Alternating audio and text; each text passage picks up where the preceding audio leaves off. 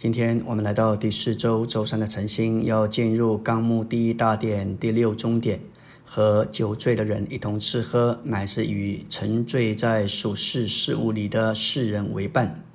马太二十四章四十八到五十节说到：若是那恶仆心里说，我的主人必来的迟，就动手打那些和他同做奴仆的，又和酒醉的人一同吃喝。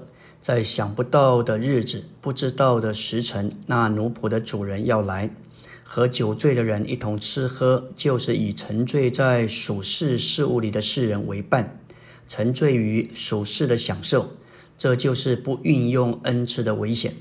一旦我们成了与世人为伴的人，就不会向主忠信，运用主所赐给我们的恩赐，自然就会落入危险的光景当中。所以，和酒醉的人一同吃喝，比动手打同做奴仆的人飘离得更远，堕落得更深。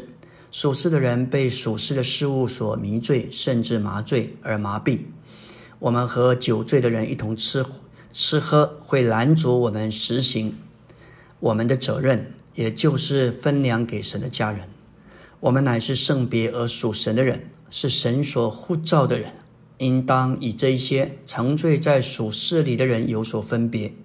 灵后四章启示我们在圣别和不圣之间不应该有任何的混杂和掺混。我们属神的和属世界的不应该有连结。我们以世界为由，就是以神为仇为敌。我们要忠于神的托付，按时分粮给神的家人，必须是绝对纯净的。更是要从世界里头被分别出来。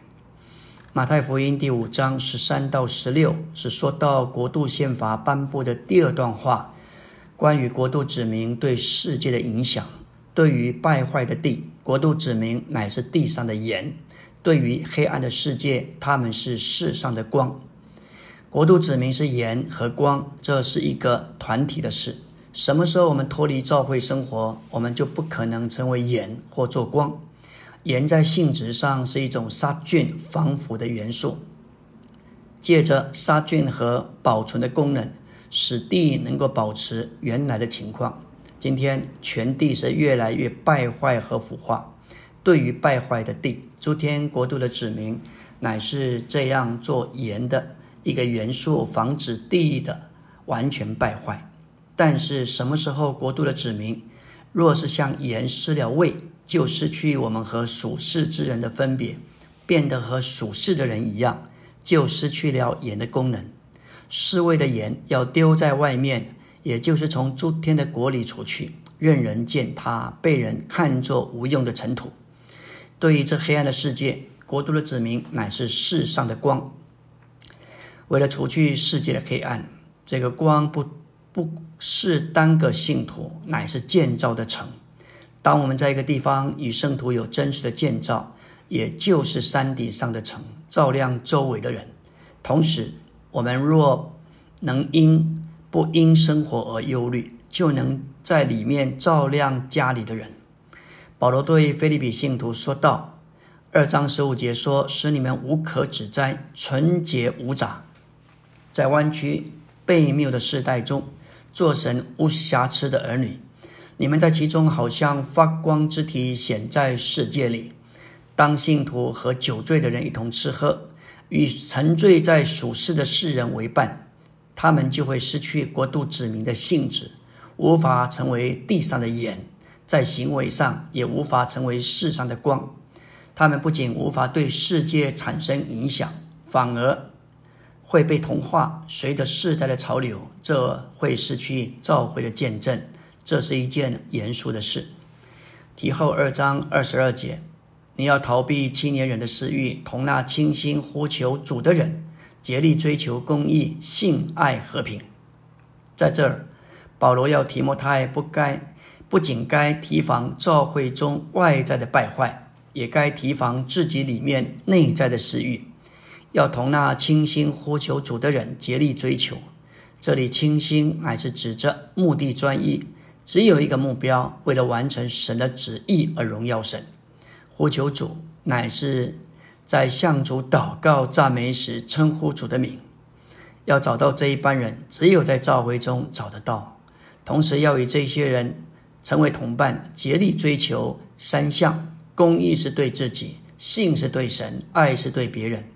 和平是这三样美德的结果。林前十五章三十三节说：“你们不要受迷惑，赖滥交败坏善行。滥交乃是指着邪恶的交往，不要与他们结伴，不要与那些说没有复活的异端者交往。这样的一个滥交会败坏他们的信仰和基督徒的美德。我们需要正确的、健康的同伴，使我们能够在一个正确的意向之下，使我们能够。”忠于神的托付，按时分粮给神的家人。